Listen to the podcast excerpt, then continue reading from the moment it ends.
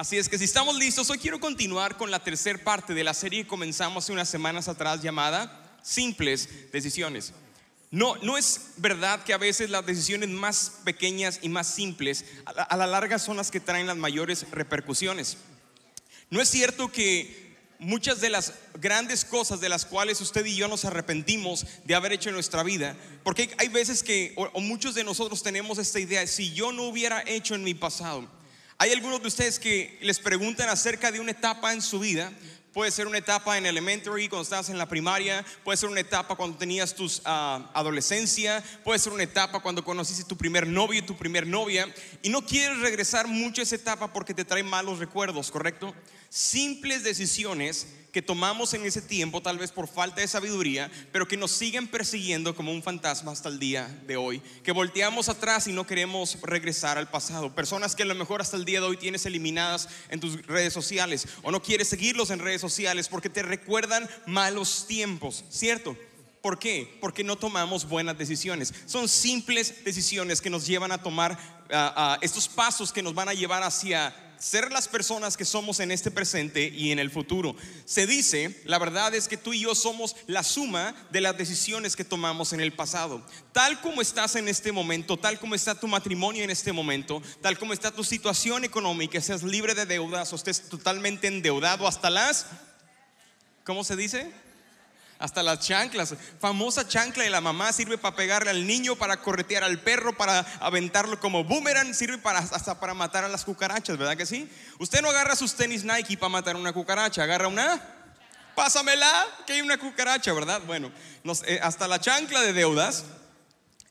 Por decisiones que usted tomó en su pasado, o tal vez usted está experimentando libertad económica por decisiones de ser buen administrador. Entonces, todo lo que somos al día de hoy la condición de tu vida espiritual es el resultado de las decisiones que tomaste tiempo atrás. Pero lo que tú vas a hacer en el futuro será el resultado de las decisiones que tú tomes a partir del día de hoy. Yo no sé ustedes, pero la decisión de venir a la iglesia en este día es un buen comienzo. ¿Cuántos están de acuerdo conmigo? ¿Estás de acuerdo conmigo? Dar un aplauso al Señor y dile gracias Señor porque me permites venir a tu casa hoy a celebrarte, a adorarte y para también escuchar tu palabra. Es que quiero compartirte este tema, hemos hablado acerca de diferentes temas, pero quiero compartirte este tema importante acerca de disciplina y placer. Tenemos que aprender a escoger la disciplina sobre el placer temporal, porque es algo que todos fallamos sí o sí. Cuando se trata de escoger algo en la vida, ¿qué prefieres? ¿Disfrutar algo momentáneo? Si te dijeran, hace tiempo leía un, artículo que decía, ¿qué prefieres en este momento que te demos? ¿Que te demos mil dólares ahorita o que te demos 10 dólares cada semana de aquí hasta que sea el proceso de que se acaben? ¿Cuántos preferirían 10 dólares semanales? ¿Cuántos preferirían los mil dólares de una vez y ya? Yo, porque qué tal si se me arrepiente la persona y después ya no me los quiere dar, ¿verdad?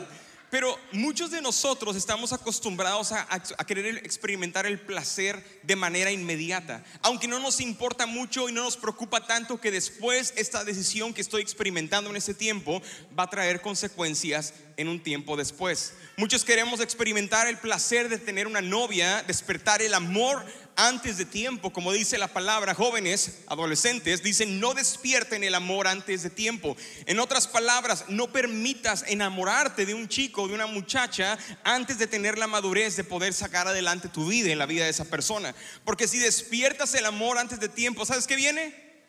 Este es natural ya, oigan, ¿eh? Vienen los embarazos no deseados. Un momento, cinco minutos de placer te trajo una consecuencia de ahora tener un bebé. El bebé no es una maldición, es una bendición, ¿correcto? Muchos de nosotros nacimos como consecuencia de una decisión que nuestros padres no tomaron con sabiduría. Pero la consecuencia fue arruinar los sueños de ellos, carreras no terminadas, casas no compradas, sueños no alcanzados, ¿verdad? Vacaciones nunca uh, asistidas. ¿Por qué? Porque tuvieron que criar ahora un pequeñito. A lo mejor muchas mamás tuvieron problemas de chiquitas porque su vientre no estaba diseñado en, ese, en esos años de adolescencia para dar a luz y tuvo problemas que trae secuelas hasta el día de hoy. Van conmigo. Decisiones tan simples pero con consecuencias tan graves. Sabes, normalmente no me gusta iniciar mi mensaje con cosas negativas, pero hoy voy a hacer la excepción, porque no puedo evitarlo. Es que si te voy a dar una mala noticia, prefiero hacerlo ya, ¿verdad? ¿Cuántos de ustedes dicen cuando tienen una buena o mala noticia, cuántos escogen la mala primero? Yo soy, suéltamela ya, suéltamela, como quiera, lo que es bueno me va a quedar después, dime la mala noticia. Es que la mala noticia es que todos vamos a experimentar dolor en esta tierra. Todos. Sea por una o sea por otra razón, todos experimentaremos dolor en esta tierra. Jesús dijo en, Juan capítulo 16, en este mundo van a sufrir, pero anímense, yo he vencido al... En este mundo vas a sufrir. Pero yo, yo vengo a la iglesia, pastor, porque yo no quiero sufrir. Ah, respuesta equivocada. En la iglesia vas a sufrir. Y si no estás sufriendo, yo conozco a dos, tres hermanitos que te puedo presentar que créeme se van a asegurar de hacer tu vida miserable. Entonces, sí o sí vas a sufrir en donde quiera que te encuentres, ¿verdad? Es inevitable.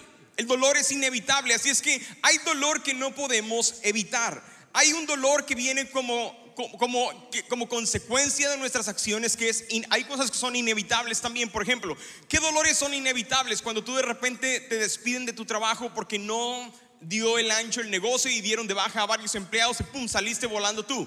Ah, no es posible, ahora qué voy a hacer. Sufres, hay dolor, hay de repente enfermedades que vienen a tu vida, te detectaron un problema fuerte y dices, ¿a qué horas? ¿De dónde tan esbelto, guapo que soy yo y fornido? ¿De dónde me sacaron este problema grave y serio? Hay problemas de enfermedad que vienen a tu vida sin que tú los llames, ¿me entiendes? Hay dolores que vamos a experimentar sí o sí, pero hay dolores que vienen como consecuencia también de nuestras malas decisiones. Pero yo quiero hablarte de una clase de dolor que tú y yo podemos escoger experimentar. Pero pastor, yo no vine a la iglesia para que me enseñen cómo experimentar un dolor, tal vez me puede decir. Pero vas a sufrir. La realidad es que sí o sí vas a sufrir. ¿Qué prefieres? ¿Sufrir un dolor que tú escoges sufrir o sufrir las consecuencias por las malas decisiones que como quiera vas a tener que pasar. ¿Verdad? Fíjate lo que dice la palabra en Hebreos capítulo 12.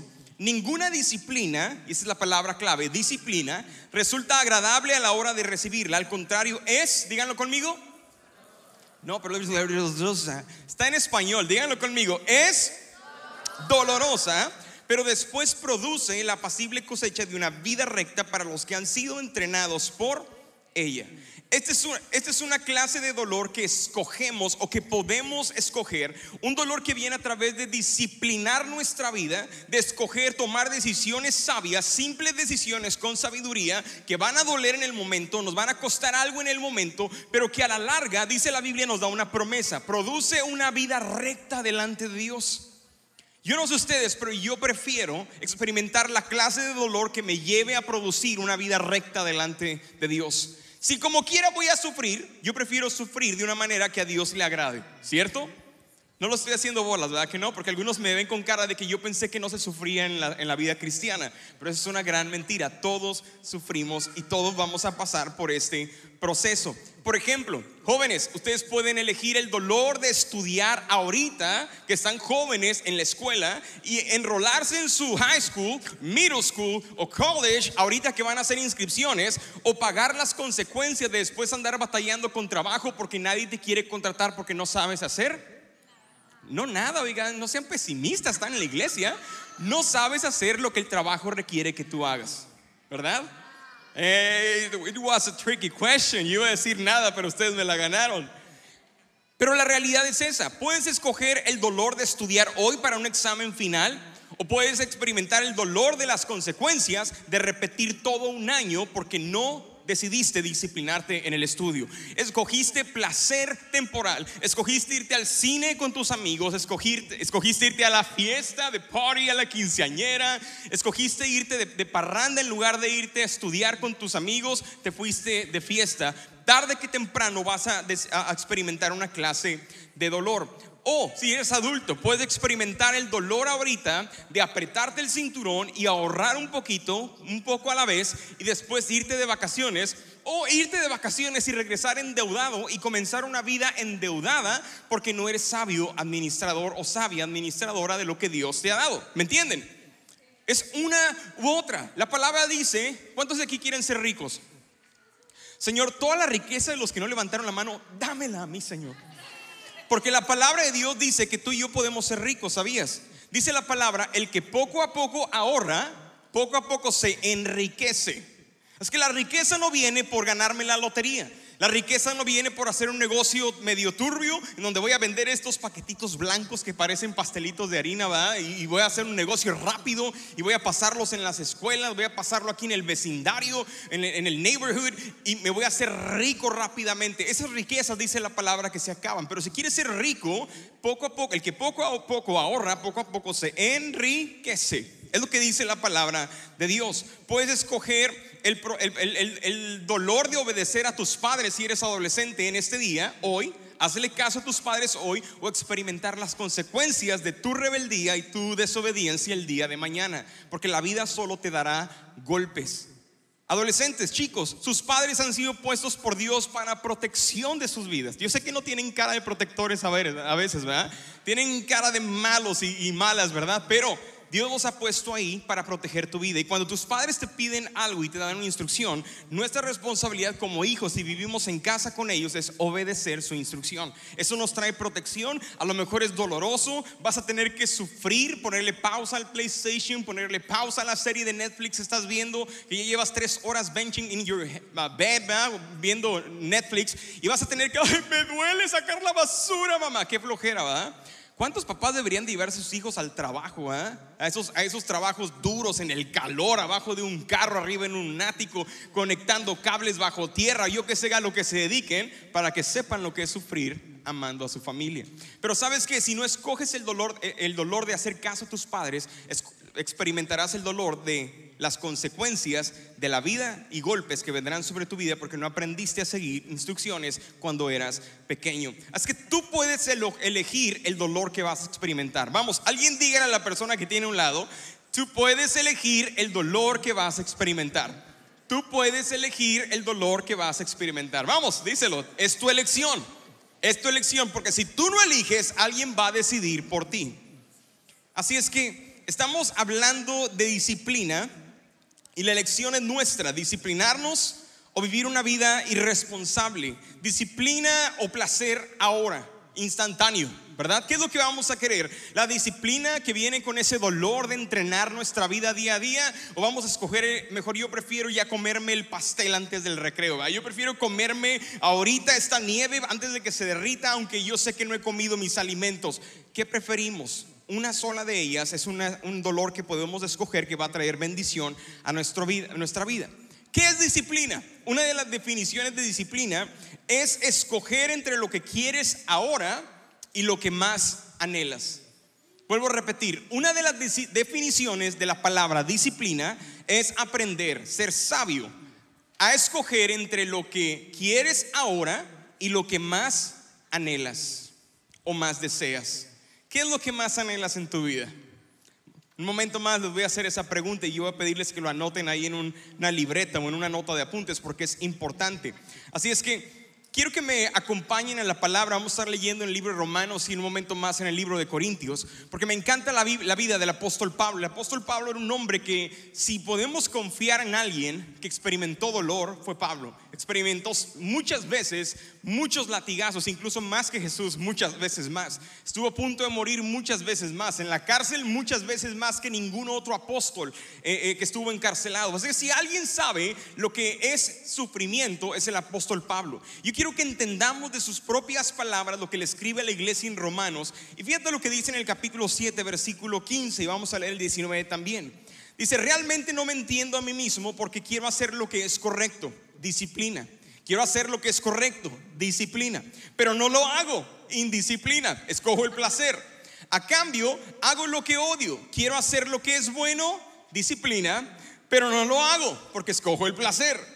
No quiero hacer lo que está mal, disciplina, pero igual lo hago porque escojo el placer. ¿Alguien se está identificando con Pablo? Ya no se sienta tan miserable, ¿verdad? Ya no se sienta tan mal. Pablo también pasaba por ese proceso. Su pastor pasa por ese proceso también cada semana todos los días entre escoger hacer algo o escoger otra cosa. vamos a seguir leyendo el siguiente versículo. Versículo 24 dice, soy un pobre desgraciado. Ahora sí díganse ustedes mismos, ay Dios mío, soy un pobre desgraciado porque me parezco a Pablo. ¿ah? ¿Quién me libertará de esta vida dominada por el pecado y la muerte? Pero fíjate lo que dice Pablo, esta es la respuesta.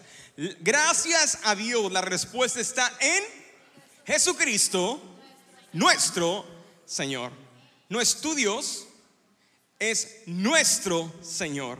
No es el Dios del pastor, también es mi Dios. Gracias a Dios la respuesta está en Cristo o Jesucristo, nuestro Señor. Es que si te has sentido alguna vez como Pablo, no, te sientas tan mal. Es un proceso que todos atravesamos. Pero lo que Pablo está hablando, en otras palabras, está diciendo, yo también vivo una vida en donde día a día tengo que escoger entre ser disciplinado porque soy un discípulo de Dios o experimentar el placer temporal del pecado y después tener que venir a arrepentirme, santificar, purificar mi vida y romper con ese proceso.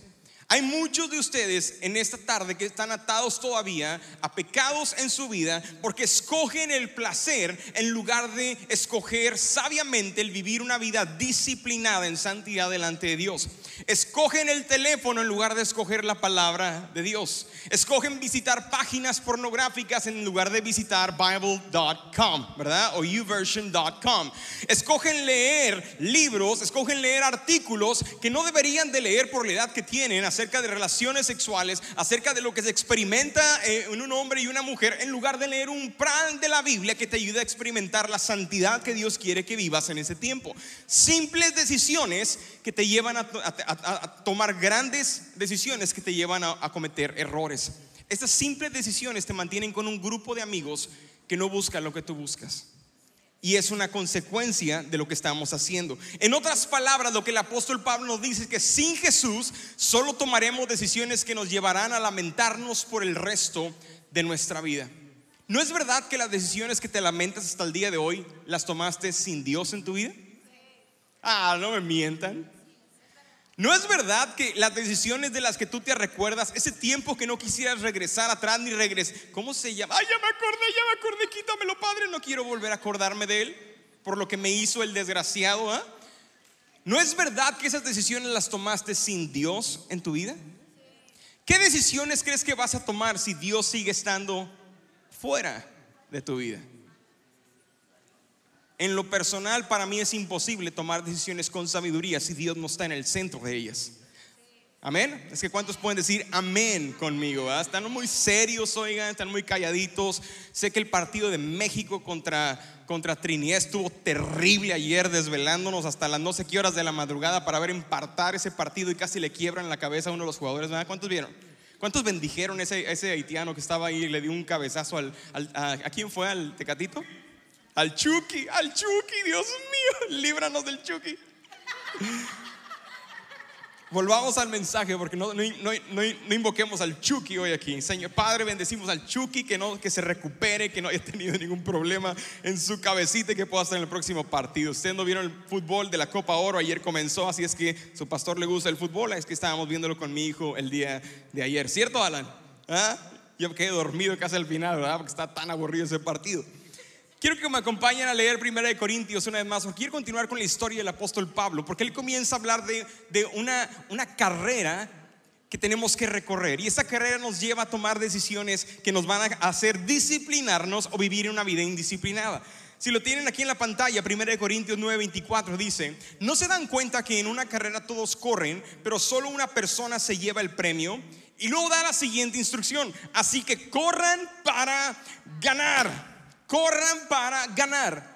Parece algo irónico lo que está diciendo el apóstol Pablo, pero tiene mucho sentido. ¿Cuántos de ustedes alguna vez han entrado en una competencia para perder? ¿Ah? ¿Cuántos losers tenemos aquí en Vida Vertical en esta tarde? Celebramos a los losers. Nadie. ¿Verdad? Pero ¿cuántos ganadores tenemos? Tú no sabes ni qué eres ganador, pero levante su mano. Usted no sabe ni qué ganó, pero levante la mano y todos somos ganadores. ¿ah? Ahora el Señor, el esposo, dígale a su mujer, me ganaste a mí, mamacita. Otra me pudo haber saqueado, pero me ganaste a mí. ¿eh? Entonces, hey, tuvo su premio. Ya no sabemos si es bendición o maldición a estas alturas, pero se lo ganó. Es suyo, usted lo escogió, ¿cierto? Pero dice el apóstol Pablo, corran para ganar la carrera. Yo no sé ustedes, pero cuando yo juego algún, algo de competencia, eh, veníamos platicando en el camino hoy en la mañana a la iglesia que somos una familia muy competitiva. Entonces a nadie nos gusta perder. Si, si alguien pierde, se enoja y casi casi hacemos la ley del hielo por 30 segundos, nos perdonamos porque somos pastores, hijos de Dios, ahí no podemos permitir que el diablo se meta ahí. Ya no nos dejamos de hablar por meses ni por semanas, ya nada más son segundos. Pero cada vez yo recuerdo cuando me ponía a jugar con mis niños de pequeño, antes de tener hijos me, me- me ponía a jugar PlayStation o videojuegos con mi esposa. ¿Cuántos han jugado Mario Kart? ¿Cuántos han jugado algunos videojuegos de, de pelea, de fights, de, eh, Call of Duty? Yo me ponía a jugar con mi esposa hace muchos años atrás, tendríamos 21, 22 años. Y como todo un diestro, toda mi vida había jugado videojuegos, le ganaba y la mataba en cada escena. Y mi esposa, no, ¿por qué me mataste? Y me aventaba el control. Y yo, no, ese control. Eran de los de cable, ¿no? Entonces, gracias a Dios no salía volando tan lejos. Pero se enojaba y era un pleito porque le ganaba. Entonces nacieron mis hijos y yo, yes, ahora tengo otro más que ganarle. Entonces jugaba con ellos. Ahora tenía tres en contra de mí porque decía, tu papá nunca nos dejas ganar, tú siempre ganas, ya no queremos jugar. Y aventaban todas las cosas. Entonces dijimos, vamos a cambiar de, jugar videojuegos y la gran idea. Vamos a jugar juegos de mesa. Yes. Va a ser más divertido. Veíamos la televisión, es family time, juegos de mesa, va a ser increíble. ¿Qué creen? Yo tengo la mala suerte de ganar hasta en los juegos que no sé ni jugar. Hey, aquí están mis hijos, no les voy a mentir. Compraron un juego de mesa hace, hace un par de años. Yo no, te- no tenía ni idea de cómo se jugaba ese juego. Ni idea. Ellos ya tenían jugando un- unos días o un par de días. Y yo comienzo a jugar con ellos y yo decía, ándale papi, ándale, ándale Robin, ven a jugar con los niños, ven a jugar, es tiempo de familia. Y yo con la tele, no, ahí voy, dejo la tele, me sacrifico, escogí el dolor de disciplinarme para estar con mi familia, para no lamentarme después y jugué con ellos. Bendita suerte de principiante, les gané tres veces seguidas. Y estaban ellos, no, ¿cómo es posible que estás ganando el juego? Ya no juego, aventaron las cosas en la mesa, no, no es posible. Y yo dije, ya ves, por eso no me gusta jugar con ustedes porque siempre gano. Somos una familia competitiva. Así es que si usted quiere verme pelear con mi familia, invíteme a jugar juegos de mesa, por favor. Yo por eso muchas veces ustedes se preguntan, pero ¿por qué el pastor no juega juegos de mesa? Esa es la razón, porque salimos de pleito, ¿no? Entonces, mi esposa es competitiva, mi hija es competitiva, mi hijo es competitivo y tiene un papá que es competitivo también. Pero ¿sabes qué? Queremos ganar. ¿Sabes por qué? Porque esa es la instrucción. Corre como para ganar la carrera. ¿Para qué estás trabajando? ¿Para ser un empleado el resto de tu vida? Corre para convertirte en el dueño de esa compañía. Es lo que la palabra de Dios nos dice. ¿Para qué estás en la escuela? Para ser un, ¿cómo se dice? Un burro. No, para ser un cero a la izquierda, para ser alguien que está abajo del promedio. Corre, estudia para graduarte con honores y obtener las becas que a nadie le dan en las mejores universidades. Eso es lo que está diciendo la palabra. Simples decisiones que tienen el potencial de cambiar el resto de tu vida. ¿Para qué estás compitiendo? ¿Para ganarte la chica de tus sueños? Bonita, guapa, ojos de color. ¿ah? Vive una vida como si tú fueras ese muchacho guapo, limpio, aseado, aunque no lo eres, ¿verdad? Pero vive una vida en santidad. Es increíble cuántas veces escucho a jóvenes cuando eran solteros decirme, yo quiero una, una muchacha guapa, bonita, pastor. Tenía un, joven que me dijo una vez, pastor, así mire, como botellita de Coca-Cola. Y yo, ¿de la de tres litros o de la de, o de cuál me dices, no? Y recuerdo que, que, que este muchacho vivió una vida desordenada, había estado de cama en cama con diferentes muchachos en su escuela. Le digo, él me decía, yo quiero una que sea virgen, pastor. Le digo, ¿tú eres virgen? No, pero Dios me puede da- dar una. Si te mantienes en ese estilo de vida, nunca vas a conseguir algo que tú estás deseando. No vas a traer nada a tu vida que tú no eres. Tú no puedes atraer a tu vida nada que tú eres. Ahora, algunos digan, algunas digan con cara de sorpresa y voltean a ver a su marido. Ah, ah. Simples decisiones. Tal vez dices, pero pastor, ya estoy casado, ya estoy casada, ya hice mi vida, cometí mis errores. Pero tus hijos no tienen que pagar las mismas consecuencias. Tus hijos e hijas no pueden ni deberían de experimentar el mismo dolor que tú experimentaste. Tú lo experimentaste porque tomaste decisiones sin Dios. Y me da mucho gusto que estés hoy en día en la iglesia, en vida vertical, porque eso significa que estás como papá y como mamá, enseñando, instruyendo a tus hijos en el camino del Señor para decir, mis hijos no van a cometer los mismos errores que yo cometí. Amén. Porque estamos aprendiendo algo nuevo, algo nuevo. Así es que corran para ganar, corran para ganar. Fíjate lo que dice la palabra, sigue leyendo el apóstol Pablo. Todos los atletas entrenan con disciplina lo hacen para ganar un premio que se desvanecerá, pero nosotros lo hacemos por un premio eterno. Y al apóstol Pablo le encantaba hacer comparaciones porque en aquellos años en Roma y en la, época de, la iglesia de, los, de Corinto había una competencia que se llama Itzmian Games, se llamaba Itzmian Games. Y estos juegos eran los atletas competían y se preparaban por 10 meses en calor extremo, frío extremo, en temperaturas y condiciones extremas para ganar la carrera. Y Pablo le encanta escribir este tipo de, comparaciones. Y Pablo decía, aún despóngense de todo el peso que les agobia, de todo el pecado que les agobia y corran libres esta carrera de la fe. Y Pablo le encanta hablar a la iglesia con comparaciones porque la gente de Romanos, la gente de Corintios, entendía la carrera que estaba refiriéndose Pablo. Muchos de estos atletas cuando llegaban a la competencia comenzaban a correr y empezaban a agarrar sudor. En aquellos años no había Nike, no había, no había Reebok, no había Adidas, no había, no había tenis deportivo, no había ropa deportiva. Tenían pura ropa, hecha de algodón o lana que era pesada y conforme iba sudando el peso iba siendo cada vez más grande. Por lo tanto te quitaba velocidad, te, te cansaba más rápido y los atletas mientras iban corriendo se iban quitando la camisa. Iban corriendo y se quitaban allá. Después se les mojaban los pantalones y se iban, quitando, eh, eh, se, iban quitando los pantalones. Después se les mojaban las calcetas y se iban quitando las calcetas. Y se iban quitando todo. Se quedaban en calzoncillos. Incluso algunos se quitaban hasta los calzones porque les estorbaban. Ahora dice Pablo, corran la carrera para ganarla.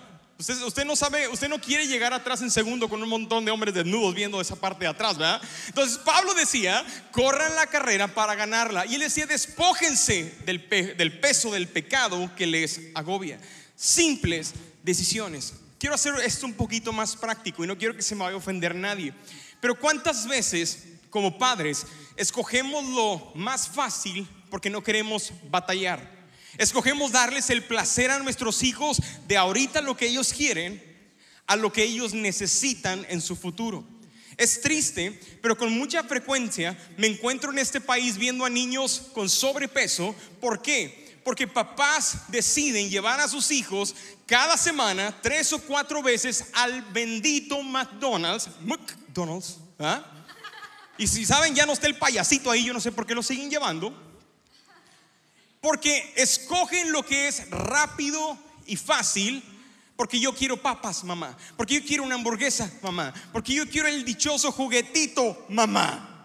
En lugar de irse y prepararles ellas mismas su alimento y después, años después, están batallando en el hospital porque tienen problemas cardíacos, porque tienen diabetes infantil, porque tienen problemas de circulación en la sangre. Y ahora el niño está adicto a pastillas e inyecciones de insulina desde muy temprano porque un papá decidió darle placer en lugar de batallar del dolor, de disciplinar a su hijo, disciplinar a sus hijos y disciplinarse él mismo a comer y hacerles algo saludable.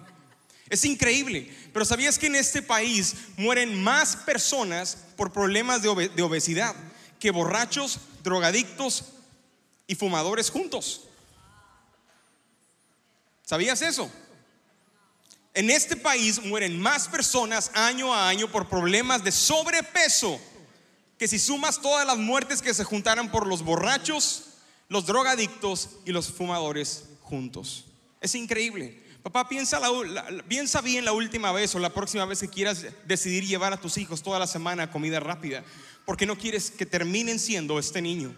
Después de este niño no va a saber comer, alimentarse de manera sabia y sus decisiones lo van a llevar a que tú lo termines enterrando aún cuando tú estás viejo en tu edad.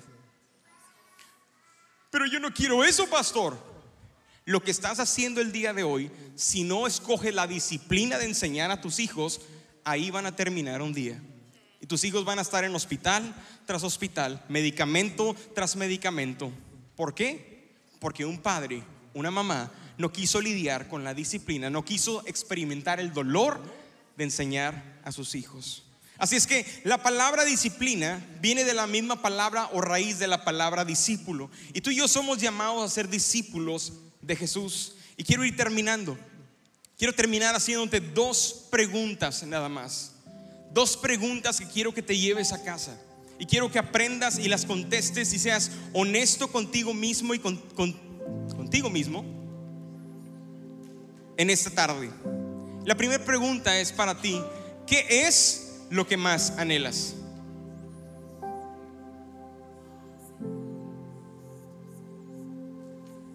Me encanta ver a los que están tomando notas.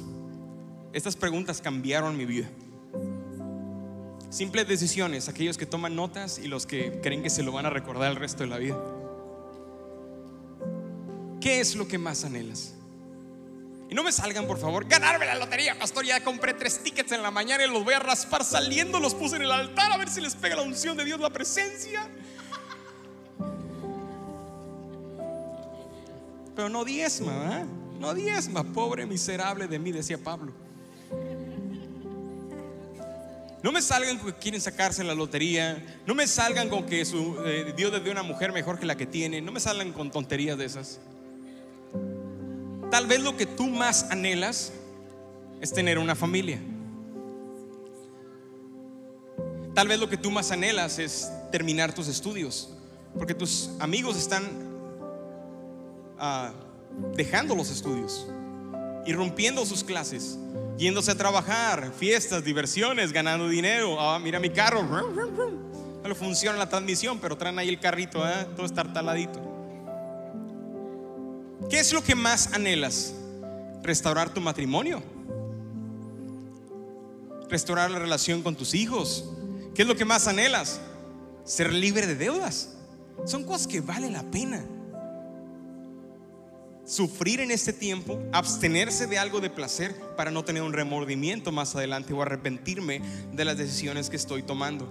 Tal vez lo que tú más anhelas, si tu, máximo deseo es en este momento restaurar tu matrimonio, quiero hacerte la siguiente pregunta. ¿Qué necesitas escoger hoy para obtener eso que más anhelas? Recuerdan que esta serie la hemos ah, iniciado siempre, que tú y yo somos la suma de las decisiones que tomamos en el pasado y seremos lo que decidamos hoy en día. Seremos el resultado de todas las decisiones que tú y yo decidamos en esta tarde, en este tiempo. ¿Qué es lo que más anhelas? Decía hace un momento. Restaurar tu matrimonio. ¿Qué es lo que vas a escoger hacer hoy para obtener eso que más anhelas? Porque no se va a restaurar nada más por arte de magia, Restaurar un matrimonio que ha sido atormentado por más de 20 años no, no sucede de la noche a la mañana. Digo, Dios hace milagros, pero no me ha tocado ver eso. El milagro que Dios me ha tocado, el milagro que Dios hace y lo que me ha tocado experimentar a mí como pastor en mi matrimonio y en la vida de cientos de otros de matrimonios es el proceso doloroso de disciplinarse el uno al otro para hablarse con palabras de amor cuando la hija del, de Dios no se lo merece. O ese hijo del diablo no se lo merece y de Dios, perdón, no se lo merece. Me ha tocado ver el proceso de matrimonios restaurados, de escoger el dolor de disciplinarse a sí mismos como hombres para ver a una sola mujer y serle fiel a ella por el resto de sus vidas, aunque haya otras mejores, pero yo la veo a ella porque es a quien yo escogí. Hey, ver otras mujeres es placentero. No es cierto, pastor. No las está viendo bien, créame. El pecado es placentero. ¿A poco no es rico comer nieve, golosinas, chocolates, panes, chips, galletas, palomitas acarameladas, hasta hartarte, saciarte?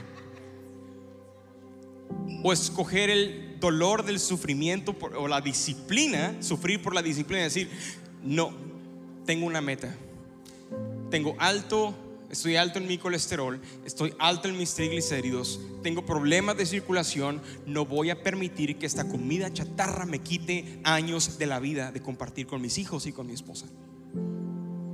Las simples decisiones que tú tomas al día de hoy, como cuando vas al cine.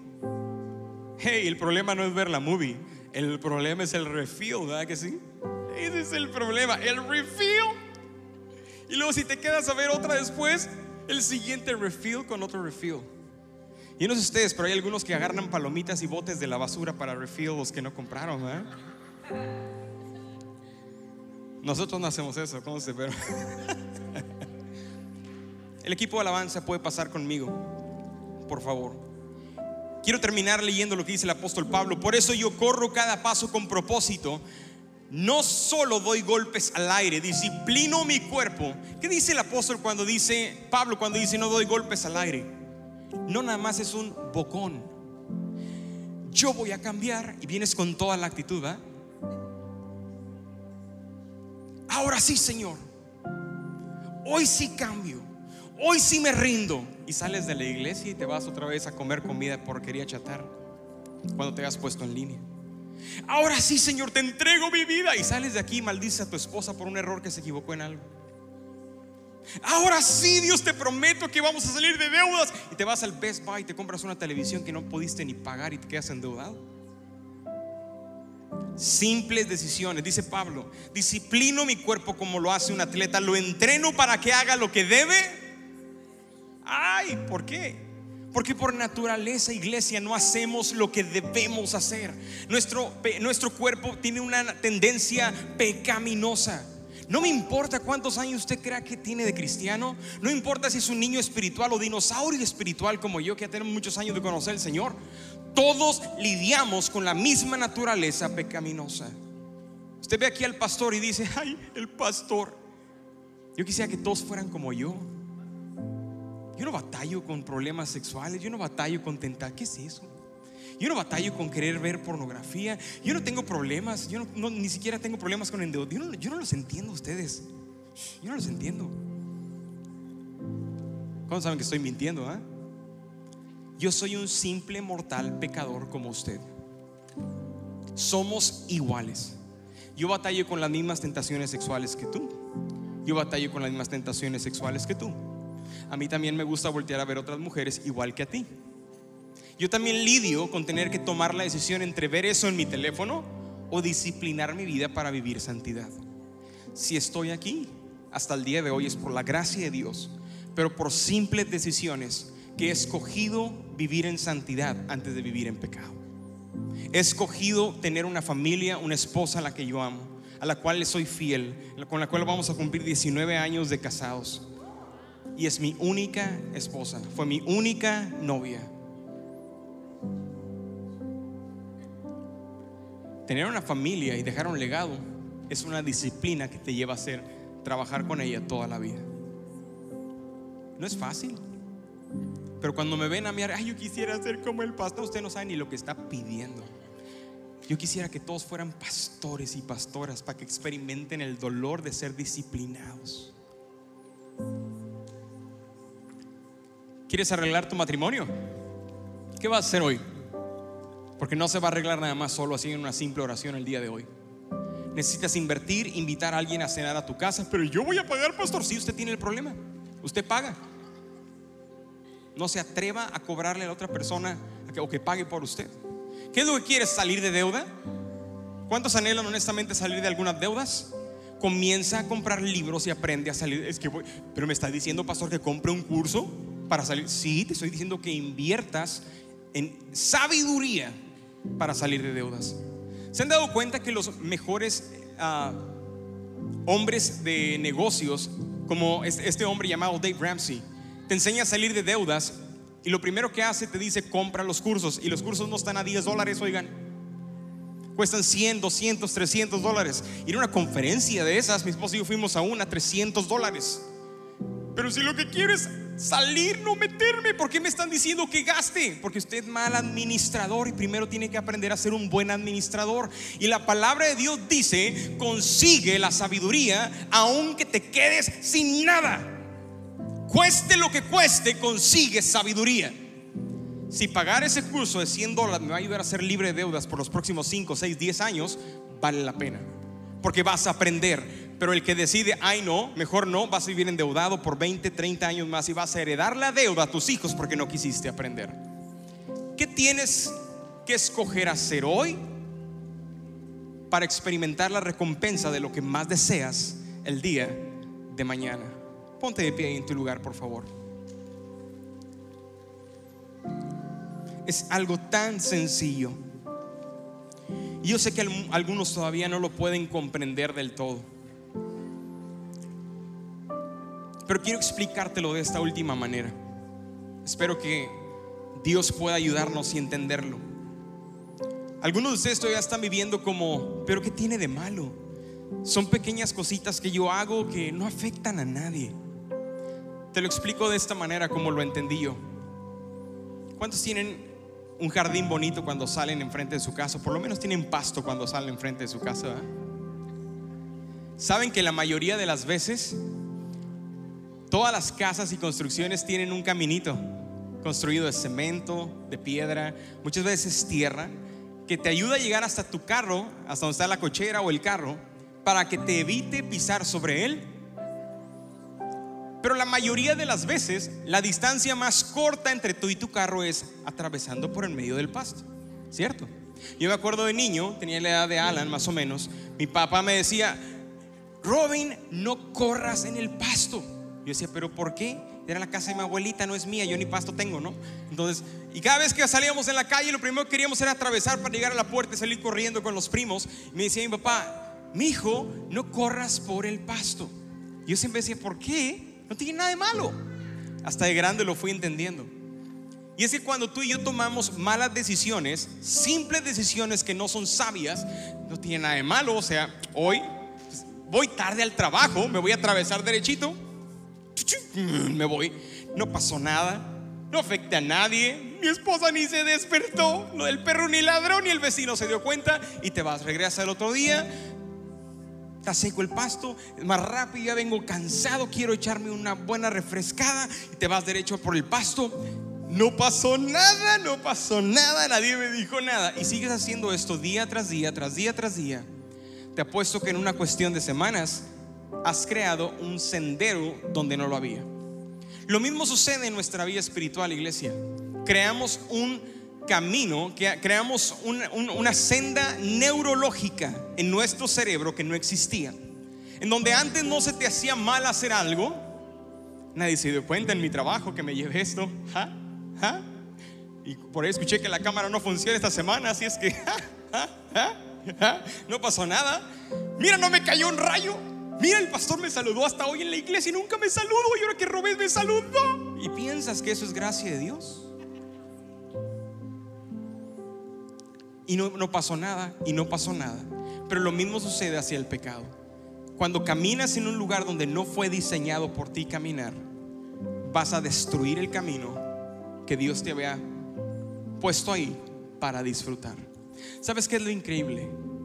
Que cuando tú y yo decidimos hacer lo correcto, Dios tiene poder de restaurar ese pasto y vuelve a crecer.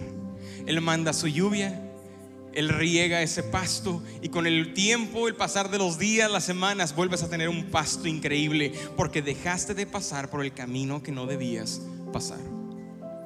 ¿Qué es lo que tienes que escoger hoy, iglesia, para obtener eso que más anhelas el día de mañana? Cierra tus ojos ahí donde estás. ¿Qué es? ¿Qué es lo que más anhelas? Yo espero que ya lo hayas respondido ahí en tu lugar. Y número dos, ¿qué es lo que tienes que escoger hoy para obtener eso que más anhelas? ¿Qué decisión estás tomando el día de hoy? Tal vez algunos su decisión sea en serio de tomar en serio a Jesús, tomar en serio a Dios. Y no solamente seguir viendo a tu Dios como la abuela que visitas los domingos, pero alguien que vives con Él todos los días de tu vida. Tal vez para algunos de ustedes va a ser tomar en serio leer la Biblia Tal vez en serio tomar un tiempo, un, cinco minutos de tu día y ponerte de rodillas y orar al Señor y decirle, Señor, perdóname, porque sigo siendo un pecador, porque te sigo fallando, porque sigo cometiendo errores, porque sigo diciendo a mí mismo, no quiero volver a hacerlo, es la última vez que lo hago, pero termino cayendo de nuevo. Ayúdame, oh Dios, soy un miserable pecador, un pobre Señor que necesita de ti. ¿Qué es lo que necesitas hacer hoy? Y una vez que lo decidas y que sepas qué vas a hacer, toma la decisión y no vuelvas atrás. Quiero terminar orando y terminamos adorando al Señor por un momento. Padre, te doy gracias, Señor, por cada familia en esta tarde. Gracias porque tu fidelidad, tu gracia, tu favor y tu mano ha estado sobre cada uno de ellos hasta el día de hoy. Porque a pesar de nuestros errores, a pesar de nuestras fallas, a pesar de nuestros fracasos y de nuestras infidelidades, tú sigues siendo sigues demostrándonos que eres un Dios fiel a nosotros, que no nos falla porque no sabes fallar. Señor, que no nos abandona porque no sabes abandonar, porque cumples tu palabra y cumples tus promesas. Bendigo esta iglesia, bendigo sus familias, bendigo cada miembro de esta congregación, Señor. Y yo te pido, Padre, que mientras terminamos adorando en este tiempo, podamos tomar decisiones sabias en nuestra vida de hoy en adelante, Señor. Lo creemos, lo clamamos juntos, Señor, y declaramos que tú eres nuestro Rey por siempre, porque no hay nadie como tú. No hay nadie como tú. Vamos, cierra tus ojos. Hay un momento donde estás y comienza a ponerte a cuentas con Dios si esa es tu situación.